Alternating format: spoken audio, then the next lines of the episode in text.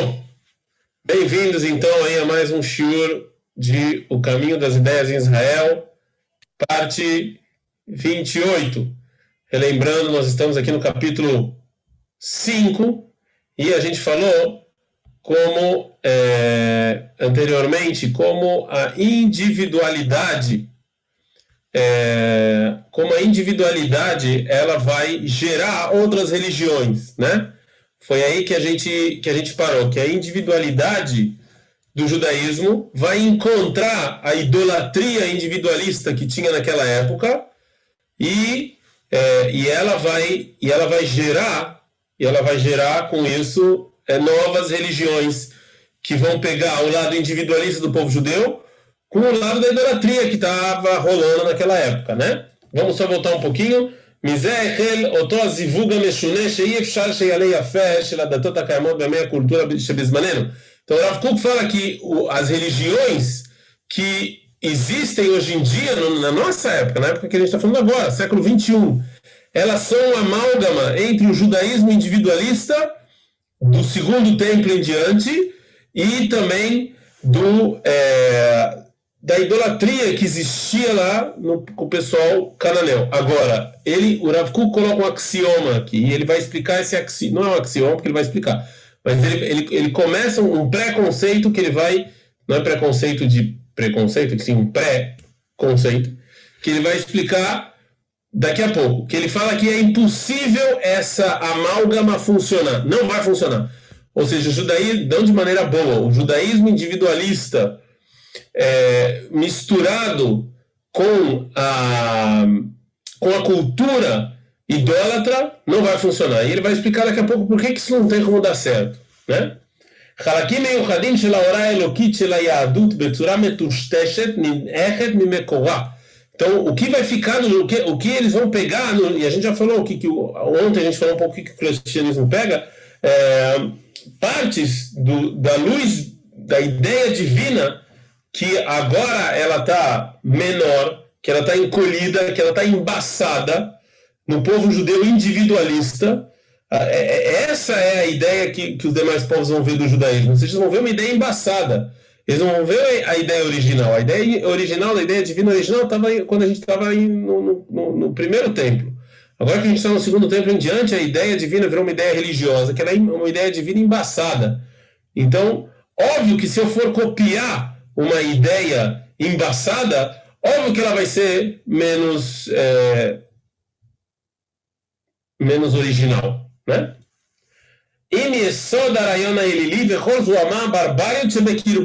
E agora você vai misturar, e vai botar no tchunt, você vai misturar toda a idolatria cananeia que existia e tudo isso, e você vai, vai misturar os dois, e vai sair o que vai sair.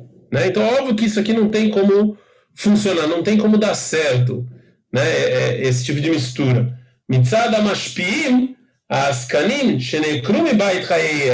Primeiro do lado do povo judeu, ou seja, o povo judeu que é o que está influenciando, o povo judeu que é o que está dando essa ideia, a gente não está mais na nossa casa, a gente está no exílio.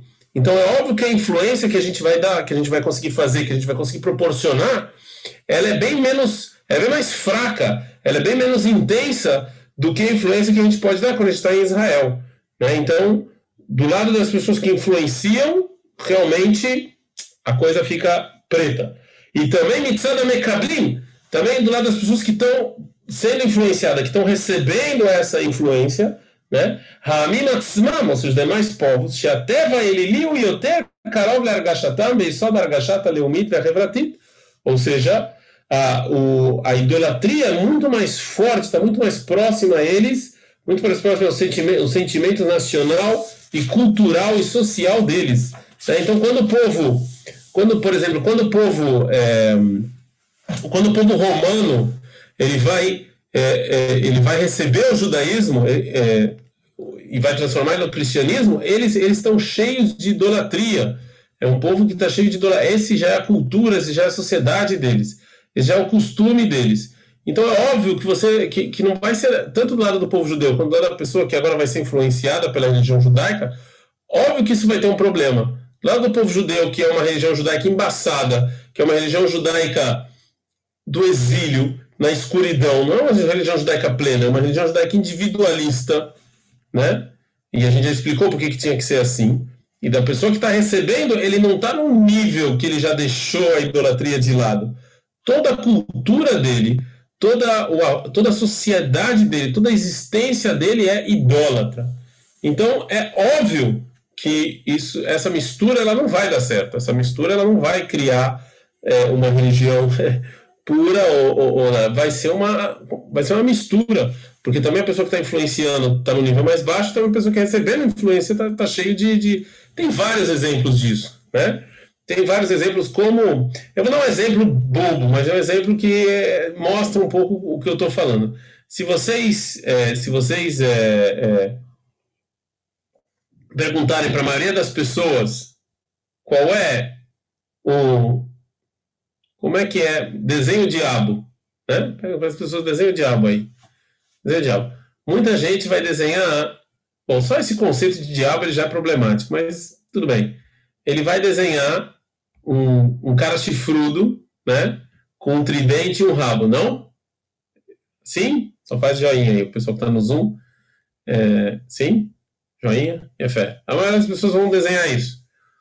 É até interessante botar aqui no Google diabo e ver que foto vai sair né? Vai sair essa foto. Se, prestem atenção que isso é muito parecido com o deus do mar, o deus romano do mar, não é? É igualzinho, ele tem também esse tridente, tem o rabo, tem é quase a mesma coisa. Então você pegou, vocês estão entendendo? Você fez uma mistura da, da religião judaica com, é, com, com coisas é, idólatras e olha só o que deu. Né? Deu esse tipo de deu esse tipo de coisa. Existem outro, outros e outros exemplos, eu não vou eu não vou falar mais, mas quem quiser depois pode me procurar no particular. Tem outros tempos, tem outros exemplos de como, como a, a, cultura idólatra ela ainda, ela ainda ficou. É, né? ela, ela juntou, se juntou ao judaísmo e se transformou numa coisa, uma terceira coisa. Isso não é, isso não é uma coisa boa. Né? Fala não pode ser uma coisa boa. Porque, na verdade, o judaísmo não era para ser uma religião do mundo inteiro. Não era, um, não era para ser uma religião, e dois, não era para ser, não é, não era para ser cosmopolita, não é universal. Né? É, ou seja, não era para agora as pessoas pegarem a mitzvah de tefilin e começarem a fazer alguma coisa com isso. Esse não era o objetivo final. Né? Esse não, não foi para isso que Deus deu o tefilin. Existem coisas na Torá que é óbvio que elas dizem respeito ao mundo inteiro. Mas existem coisas na Torá que dizem respeito só ao povo judeu. A partir do momento que eu trabalho no individualista e outros povos começam a pegar isso, óbvio que vai causar problemas. Pegar principalmente as partes que não deveriam ser para todos. Né? Não, deve, não é uma coisa, coisa. Tem coisa na Torá que sim é universal e tem coisas na Torá que não é universal. Então isso, isso se torna. Isso acaba sendo. Isso acaba gerando problemas. Né? E conclui Rav Kuk, vem vem a Geffen, vem vem vem a Sne, o Davar Kaor vem não mitkabel. O profeta fala em Vea Gefen, vem Vea Gefen, ou seja, que as folhas da oliveira, junto com as folhas da oliveira, são coisas boas. Mas quando você usa as folhas da oliveira com folhas de outras árvores, assim a Marim Psachim fala, não dá coisa boa. Quando você mistura isso aqui, não vai funcionar, não dá coisa, não, não funciona. Ok? Agora, o Rav Kuk vai tentar explicar nesse parágrafo e no próximo, por que, que não dá para misturar? Qual o problema? A gente sabe que muitas vezes é, a mistura ela sim gera coisas boas. Né? A gente sabe que essa troca de influência sim pode gerar coisas boas. Então, por que, que no nosso caso não? Ou seja, qual o grande problema de você juntar o judaísmo individualista com a cultura é, idólatra? Talvez sim gere coisas boas. Né? é, a gente vê que na cultura e na música, toda mistura, ela gerou avanços e coisas positivas, né? Quando é, Grega é, encontrou, por exemplo, a, é, a política romana, isso gerou um império. Né? Então, por que que no nosso caso não funciona? Por que que no nosso caso é, isso aqui é, não vai funcionar. Né? Calma aí que tem uma pergunta. Jacob, você quer perguntar? Pra, é, Se não me engano, eu, eu vi em Oroto que, inclusive, o Rav fala sobre isso, que, essa, que tem influências que são positivas, que você vai para Galuta e você consegue trazer coisas boas para Israel, como cultura, como essas coisas, e é positivo. Então termina sendo um pouco, sei lá, contraditório para mim, é, essa ideia dele. Tem coisas negativas, mas também tem muitas coisas positivas, como você mesmo está falando. Okay. Ele, vai, ele vai trazer esses pontos positivos ou ele realmente acredita que não, não tem nada então, é, Assim, é, existe, a gente já viu, inclusive, você não precisa trazer, o Orota, o, o livro que a gente está estudando, Malach Haideu de Israel, que a gente está estudando, é, ele está dentro do livro Orota. E ele, e ele trouxe, e o Rav já trouxe lados positivos da gente ter saído para o exílio, é como você está falando agora. É, mas existe uma diferença, ou seja, teve coisas positivas que saíram disso, é, e a gente já tinha, já, inclusive, viram, vimos é, as coisas positivas que, que saíram do, é, desse encontro, mas aqui o Rav Kuk, mas também teve coisas negativas. E no momento que a gente estudou isso, a gente falou também. O que o Rav Kuk está falando é o seguinte: óbvio que isso que o judaísmo é, virou agora uma, uma filosofia individual e mais gente pode ter acesso ao judaísmo, isso foi positivo. Mas agora você pegar ele como religião e transformar ele em outra religião, isso não foi positivo. Isso não vai sair bem, entendeu? Ou seja, você ter mais acesso a ele, você poder estudar ele, você poder conhecer ele, isso sem dúvida é algo positivo. Mas juntar ele com a cultura helenística, com a cultura idólatra e transformar numa outra religião, isso aqui não, não foi bom e isso aqui foi inclusive destrutivo. Isso não pode ser bom. Entendeu a diferença? Ou seja, uma coisa é que agora o judaísmo é mais individualista e uma pessoa que está na França, nos Estados Unidos, ele tem mais acesso ao judaísmo se a gente estivesse em Israel. Isso aqui é uma coisa. A segunda coisa é você pegar agora e transformar, e, e pegar o judaísmo e, e transformar ele em outra religião. Isso aqui não vai funcionar. Não vai funcionar bem, ok? Tá claro? Não sei se eu respondi ou não, mas é, ou seja, depende do. Como tudo no mundo, como tudo na vida, existem coisas boas, existem coisas ruins. Não, não existe nada que é 100%. A unanimidade é burra. Né? Não tem 100%. Nem o nosso canal Biblioteca Judaica é 100%. Infelizmente, tem pessoas que não curtem. Né? Então, é exatamente isso que o Rav Kuk está é, falando. Agora ele vai falar por quê que essa mistura de, de religião entre o judaísmo e a idolatria, por que isso não vai dar certo? Então, primeiro ele vai falar sobre o que, que é o judaísmo. Qual que é o segredo do judaísmo? O segredo do judaísmo é quando Moshe Rabbeinu, né? Está escrito no Midrash, quando Moshe Rabbeinu tem uma palavra que é uma, na verdade é um conceito. É uma palavra em hebraico que essa palavra é um conceito e ele é um pouco difícil de ser explicado, tá bom? Mas isso que o Rav Kuk vai tentar. O Rav tentou falar assim: o ponto de partida do povo judeu e o ponto de partida da idolatria são completamente diferentes, ok? E quando a gente está, vocês já estudaram com certeza geometria, né? É, e vocês sabem que quando eu tenho duas linhas, né? Duas linhas, assim, duas linhas. Quando eu tenho duas linhas e aí eu faço uma reta, né? Nessa linha, o grau dessa reta, mesmo que ela, que ela é reto, né? Uma, é uma linha reta, o grau vai aumentando.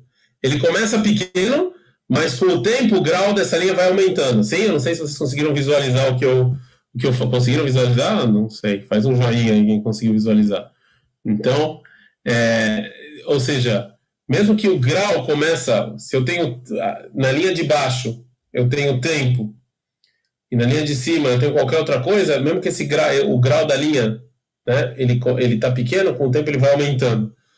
É, a mesma coisa o Rav Kuk vai falar. O ponto de partida do judaísmo é completamente diferente do ponto de partida do, é, da idolatria. Portanto, portanto, isso aqui vão, vão, vão no, com, com o tempo, isso aqui vai ter vão, vão ser coisas completamente diferentes. Você, a maneira de você olhar o ponto de partida, como é que o judaísmo olha o mundo, como nós olhamos o mundo como uma pessoa idolatria, uma pessoa idólatra olha o mundo são completamente diferentes. Então não dá para juntar.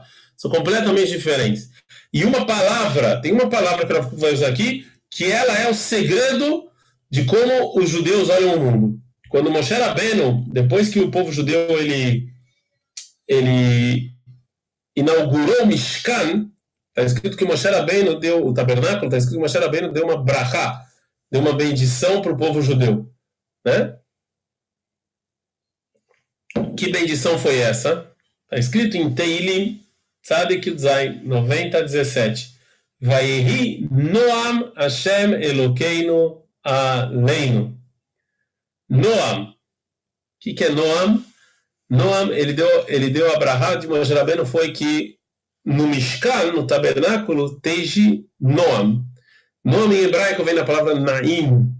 Naim, a tradução de nome de Naim seria é, algo tranquilo, algo bom, algo sem, sem, sem brigas, né? Uma coisa, por exemplo, se a gente está num ambiente naim, se a gente está num ambiente naim, é que é um ambiente que não tem conflito, um ambiente tranquilo, é um ambiente natural e harmônico. Oh, ambiente, dentro da palavra naim em hebraico tem tranquilidade, harmonia e paz.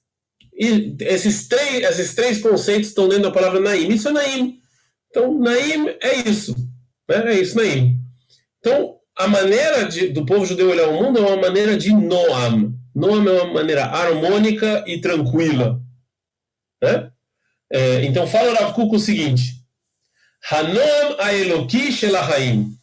A Noam, que é essa tranquilidade, essa paz divina no mundo, המתרומם בעליונותו ומתפשט בהדר פשטותו וטבעיותו של, על כנסת ישראל בכללה, לאור האידאה האלוקית הנטועה בה. A ideia divina está no povo judeu. Isso causa que a, a, nossa visão de mundo é uma visão noam, de harmonia, de tranquilidade, e ela, que ela vai, ela está lá no, no plano divino e ela vai se espalhando de maneira simples e natural sobre o povo judeu.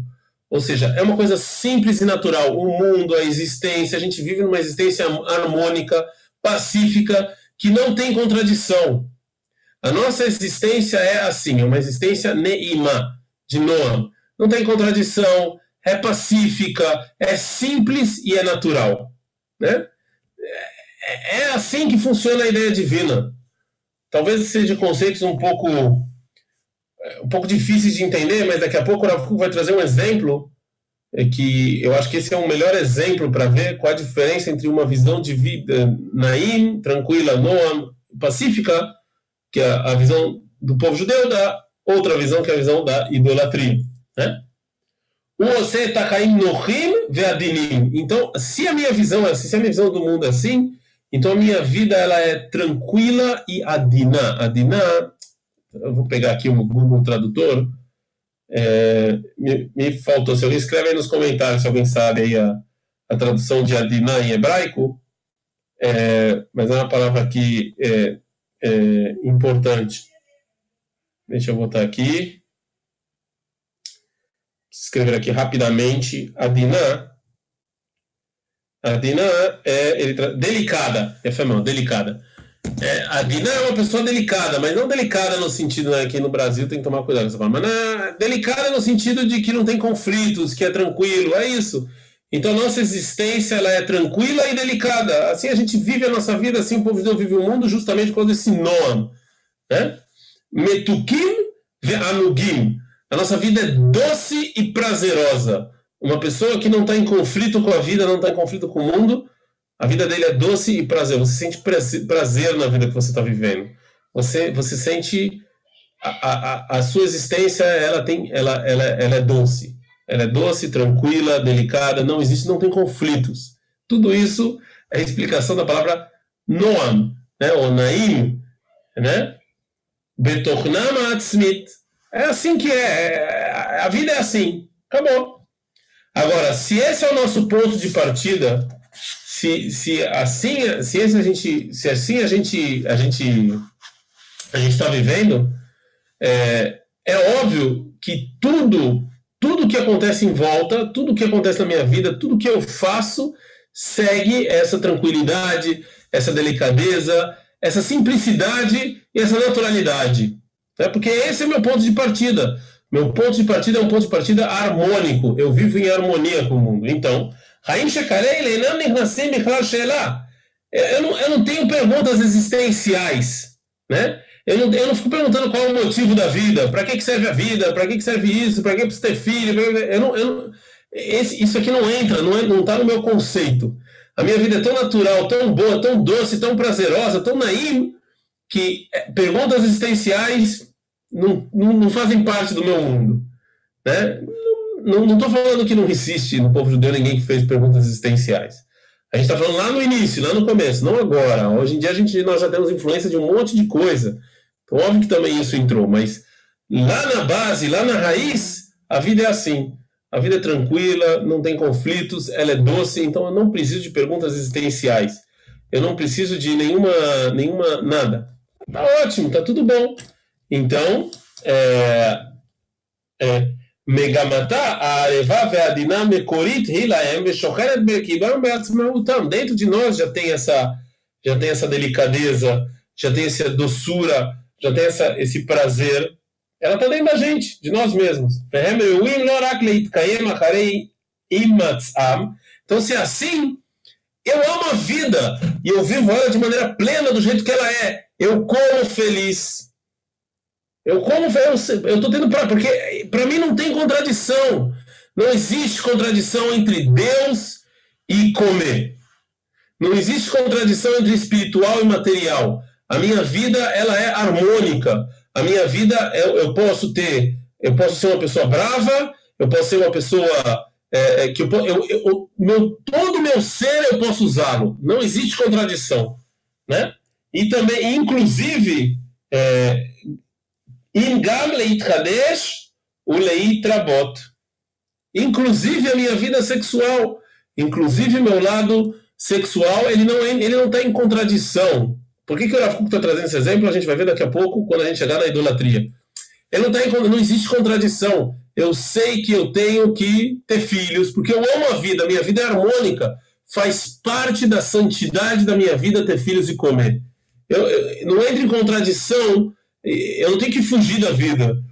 Eu tenho que viver ela de maneira plena, porque ela é boa, ela é prazerosa, ela é delicada, ela é natural e ela é simples. Então eu quero comer, eu sei que isso é bom, eu quero. Eu, eu não fico toda hora perguntando, ah, para quem precisa ter filho, para quem precisa ter filho, para quem. É, ai, e será que agora minha vida sexual é uma coisa, é uma coisa nojenta e ruim, eu não quero. Não, tudo isso é bom, tudo isso faz parte, tudo isso deixa minha vida plena. Eu não tenho esse, esse tipo de. Eu não tenho dualidades. Eu não tenho eu não ando na rua e a pessoa que está de dieta, né, ela, ela, ela vive uma vida dualidade dualidade, não harmônica, né? Por quê? Porque a barriga dela está falando uma coisa, tem um cara comendo aí, a vida, a vida, a, a, mas esse aí que está comendo não precisa de dieta.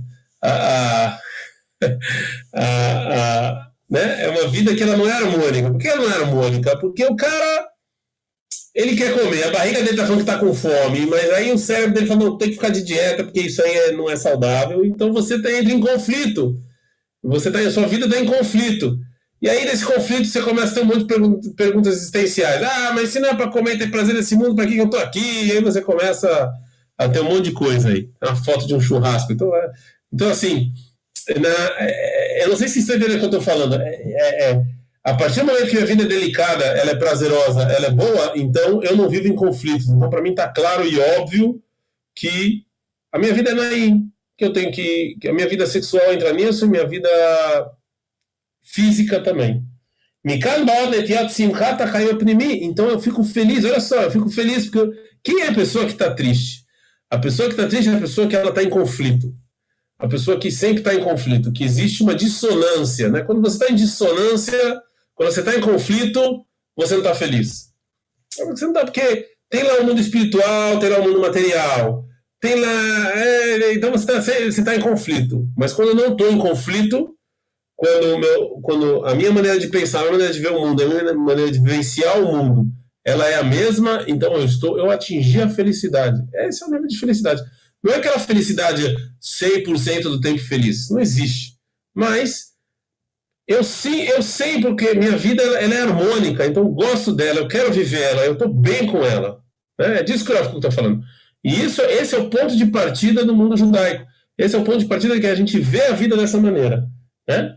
נטיית ההתרבות הגנוזה המסבכת את גלגל החיים וכל יופיים והדרם ונעימה מהאבד שבהם, לעשות מובנות ומוגדות עם כל הקשורים האידיאליים שבנשמת העליונה של האדם.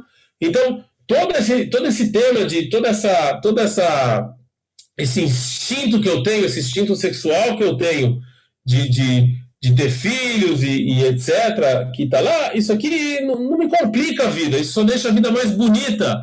o amor, o romance, tudo isso faz parte é, do que eu estou vivendo agora, porque minha existência ela é simples, ela é tranquila, ela é delicada, então tem espaço para o amor, o amor até o amor romântico, o amor bonito, e tem espaço para minha vida sexual. Não existe conflito, está tudo ótimo, tá, é, é, tudo, tudo funciona.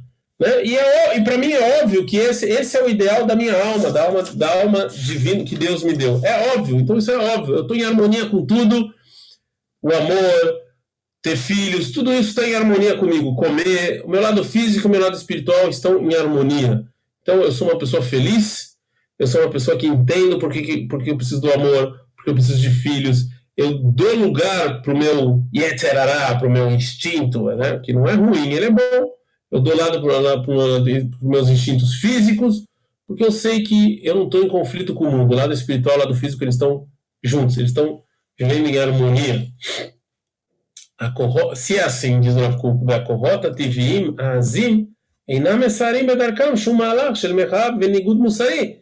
Então, o meu, as minhas forças naturais que eu tenho, que elas são super fortes, esse instinto, o instinto sexual, o instinto é, é, animal de comer, que são forças fortes que a gente tem, eles não me, eles não me causam nenhuma tempestade, né? E, nem, e nada antiético. Eu não vivo, eu não tenho perguntas antiéticas relacionadas a isso. Não. Eu vou comer bem, eu vou casar, eu vou ter filhos, eu não tenho perguntas antiéticas. Isso aqui não, não mexe com a minha ética, porque eu vivo em harmonia. Eu entendo que tudo isso faz parte de um plano divino, de um plano espiritual. É tudo harmônico. Todas as minhas forças, todas as minhas forças naturais, elas, eu dou lugar para todas elas, sem nenhuma exceção. Todas elas estão aí. Né? o Mushkafim Hem Kulam Bederech Madai Elion. E tudo isso não é instinto sem nenhuma lógica. Não, a lógica está por cima dela, a ciência está por cima dela, está tudo por cima dela. Não tem conflito nenhum entre a minha espiritualidade, a minha inteligência, os meus instintos. Eu vivo uma existência neima, harmônica, tranquila, bonita e delicada. Adinut Regesh Venachat delicadeza dos sentimentos e tranquilidade de espírito. Olha só que as palavras que usa. É, ele é um poeta, esse rapaz. Né? Então, delicadeza de sentimento e tranquilidade de espírito. Shalom, Netzach vechedvat Elohim. Se é assim, eu tenho paz eterna e tenho uma felicidade divina. Eu atingo, eu atingo esse tipo de coisa, porque esse é meu ponto de partida. Meu ponto de partida é Noam Eloki. É tranquilidade, é paz, é, é simplicidade e é natural. Todas essas coisas façam com que eu tenha uma vivência tranquila, plena, bonita e, e, e nada entre em conflito. Tá tudo bem, tá tudo ok, tá tudo bom. Nada entra em conflito. Então eu estou tranquilo.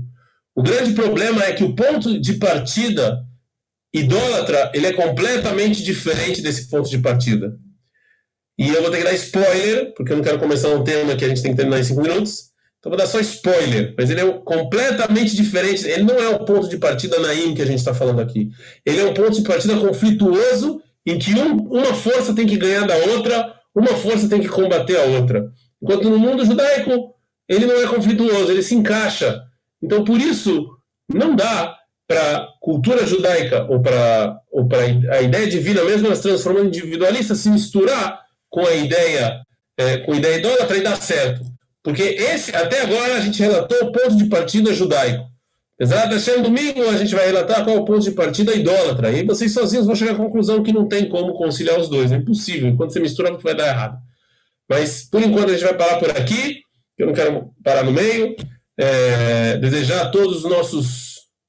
É, bom, como isso aqui vai para o podcast, também ouvintes, mas também telespectadores, um Shabbat Shalom Mevorach desejar pronta recuperação a todos os, todas as pessoas que estão aí doentes e Bezrat Hashem reza que Deus tire já essa epidemia aqui do mundo com ajuda aí é, com ajuda de todos, da fila de todos Bezrat Hashem.